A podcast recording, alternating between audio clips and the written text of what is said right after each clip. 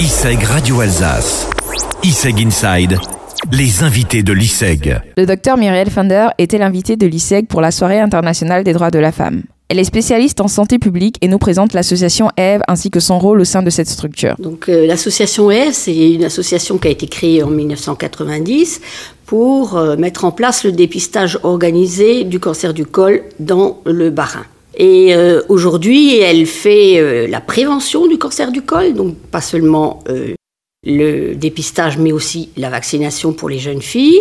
Et elle est euh, site préfigurateur au niveau régional de euh, ce dépistage, puisque pour l'instant, il n'existe que à titre pilote à certains endroits, et il va être étendu dans le cadre du programme national qui a été euh, officialisé en avril ou en mai 2019.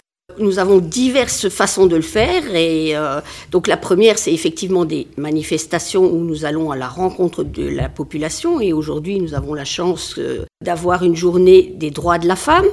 Et euh, donc ces droits de la femme, le, droit à la prévention et au dépistage des cancers, c'est pour une fois un droit qu'il ne faut pas pour lequel il ne faut pas batailler pour l'avoir, mais il faut s'en saisir. Et actuellement, il y a un certain nombre de femmes qui ne peuvent pas le faire, peut-être parce qu'elles ont d'autres préoccupations un peu difficiles, euh, comme manquer d'argent ou euh, être très loin du dispositif de santé.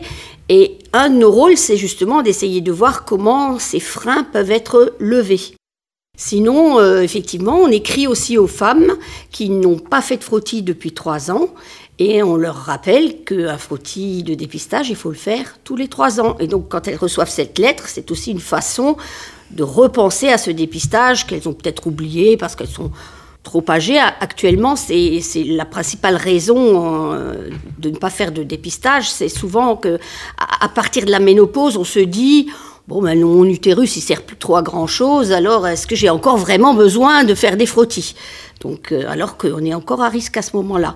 Et puis, ben, maintenant, avec le vaccin, comme il y a d'autres problèmes, on essaye de lever les freins qui sont liés à des peurs, qui sont liés à, à ce que certaines personnes sont anti-vaccins dans le principe, ou la peur de, du coût de la- de- du vaccin. Le docteur Fender a un message pour les étudiants de l'ISEG. Je voudrais leur dire, euh, espérer qu'elles sont déjà vaccinées, ce qui n'est peut-être pas le cas, mais si elles ne sont pas vaccinées, c'est vrai qu'on peut vacciner jusqu'à 19 ans, mais en général, il vaut mieux le faire avant les rapports sexuels, puisque ça ne, le vaccin n'est absolument pas curatif, il permet juste d'éviter l'infection.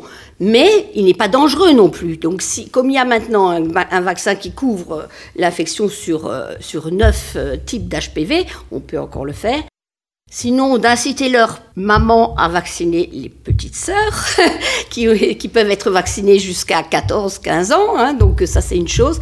Pour les jeunes, filles ou femmes plus âgées, de ne pas commencer le dépistage trop tôt, non.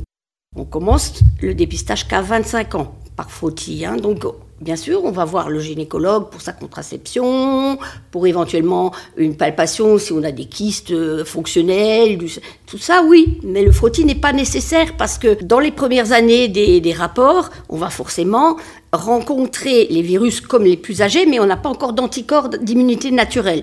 Et donc, euh, forcément, on trouve des choses sur les, sur les frottis, mais c'est souvent pas très grave et ça aurait pu régresser tout seul.